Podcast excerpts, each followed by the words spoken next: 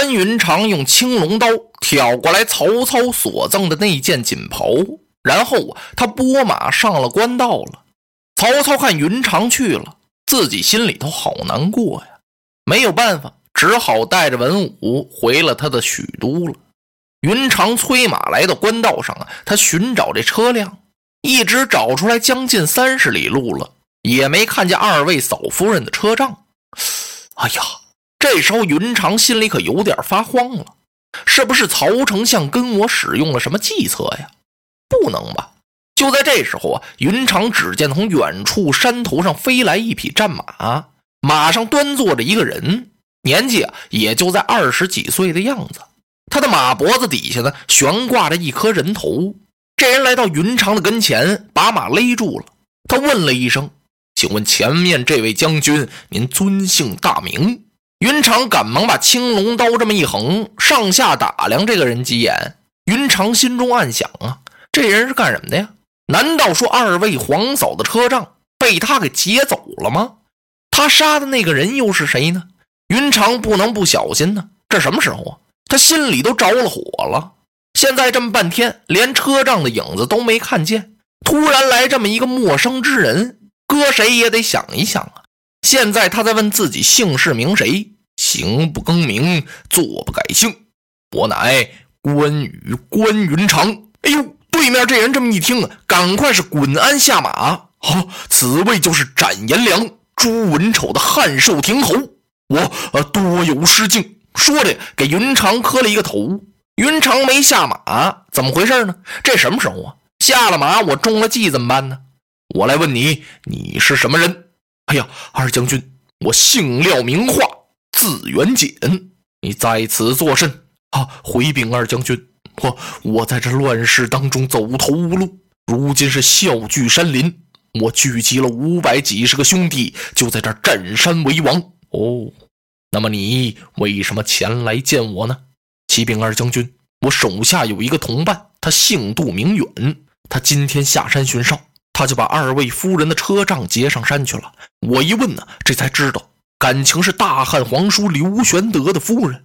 当时我我立刻给二位夫人赔了情，失了礼呀。可是我这个同伴杜远他不答应，他破口辱骂我，我这才将他杀了。您看，说着呀，他指了指马脖子下那颗手级。云长一看，我来问你，二位夫人车仗安在？两位夫人在什么地方啊？啊，现在山上，赶快请下山来。啊，是。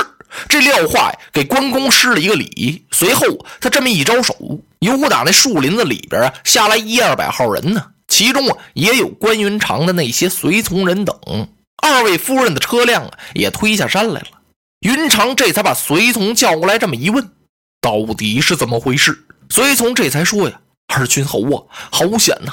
我们推车走上山前，也就是这个地方，遇上了一个山寇，把二位夫人和我等全都劫上山去了。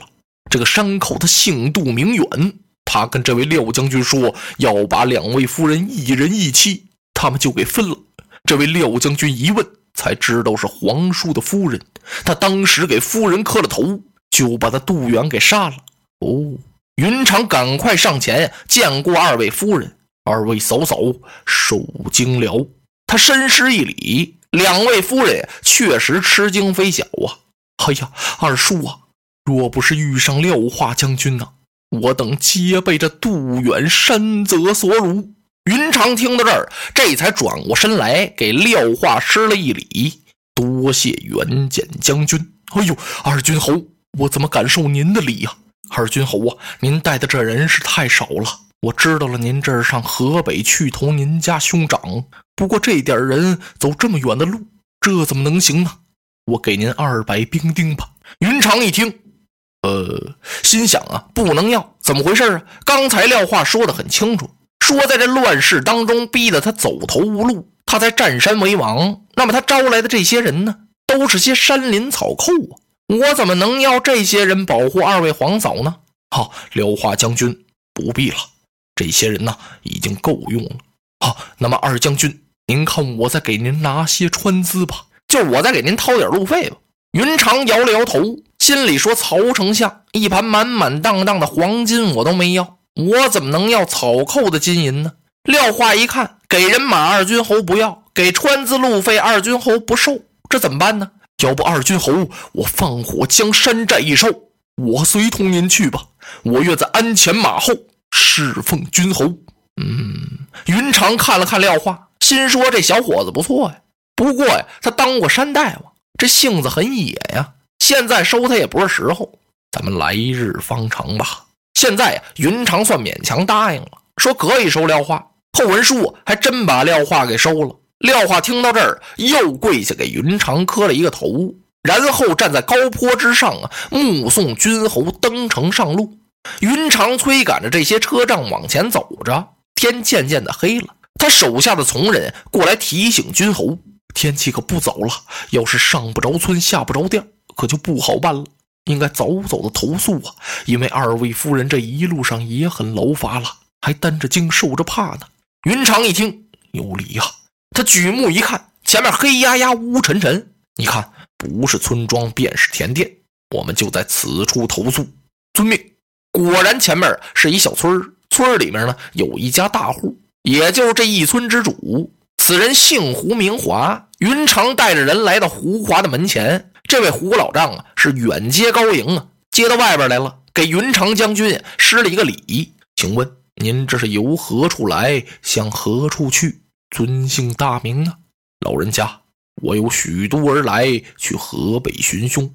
我家兄长刘玄德，某姓关。刚说了这么一个字儿，这老人惊叫了一声：“哎呀呀！莫非您就是白马坡斩过颜良，在延津诛过文丑的汉寿亭侯关羽将军？”啊，不才，正是。哎呀呀！我想望将军非止一日啊！没想到啊，将军今天贵族踏见地，来在我的寒舍前，真是一饱老汉之眼福。快快快，请来上座。他要把云长请到客厅，让到上座。云长一看，啊，不行啊，因为车上还有两位皇嫂哦，两位夫人，快请快请！老汉跑出去，把两位夫人亲自接进来，坐到了客厅之中。再看云长将军呢，往两位夫人那儿插手而立，站那儿了。胡华老汉一看，哎，嘿嘿，君侯啊，您怎么不坐呀？哦，老人家，二位尊嫂在上，我焉敢就坐？嫂子在这呢，我怎么敢坐下呀？看兄敬嫂啊！这老汉才明白，哎呦，哈，对对对，他赶忙到后边把他老伴儿请出来了。你快把两位夫人请入后堂。嚯，把这老头给忙的是又杀鸡又宰羊啊！然后他亲自来到前面这陪着关云长将军。酒过三巡，菜过五味，这一谈话，云长这才知道，感情这位胡华老人呢，不是一个村中的长者，不是老庄稼户。感情在桓帝在位的时候，他曾经做过一郎，后来致仕归乡了。因为宦官当道，这个差事没法干了，所以什么叫致仕呢？就是辞官，老头就回家来了。现在呀，乐守田园吧。他一问云长的这去向啊，说是到河北袁绍那找他的兄长刘备。哎呀，胡华听到这儿连连摇头啊，是面有难色。云长一看，哎，老先生，您说我此行前途艰险吗？哎呀，二军侯啊，您不问则已，您这一问呢，我可不能不说了。您此去啊，是有五官之阻啊，哪儿像您想的这么容易啊？曹丞相把您亲自给送到城外，是又赠金又赠袍，对您不错呀。可是我问问您，他给没给您一纸文凭啊？呃，这个云长听到这儿，把酒杯停住了，没有。嘿嘿，看来呀，他还是有刘将军之意呀。赠给您几件锦袍，就把金子堆成山，踩过北斗，也不如给您一张文凭啊。那您好从这几关过去啊。云长一听，招啊！怎么，吴老先生，您所说的这五关是哪五关？都有哪些将帅在此镇守？哎呀，云长将军，这关口啊都非常险要，都是一人把守，万夫难出入啊！您明日要离开比庄，就离开我这小村儿，恐怕行路不多远，就要到了东岭关前，这就是您要过的第一关。东岭关守将姓孔名秀。此人十分骁勇，胯下马，掌中刀。您想想，要是没有本领，能不能让他在此守关呢？第二关呢，就是那洛阳啊。洛阳太守韩福，他手下有一员牙将，姓孟名坦。此人年纪虽然年轻，但是足智多谋啊。第三关您要过的是泗水关，泗水关守将姓卞，叫卞喜呀。此人胯下马，手使一对流星锤，也十分了得呀。您要过的第四关是荥阳关，那荥阳太守王直就是卞喜的亲家呀。这亲家说白了就是亲家呀。第五关恐怕就是黄河渡口了，尤其这五关更为难过。黄河渡口有员大将在那儿把守，他是夏侯惇手下第一员猛将，老吴将军蔡阳的外甥。此人姓秦名齐。哎呦，云长将军，就是您这匹马单刀，带着二十几个随从，要想过五关，我有句话可不知道当讲不当讲啊。老先生有话，只管请讲当面。恐怕呀，您就是插上双翅，也难以飞过。落花葬黄冢，花蝶各西东。千年之后的我，重复着相同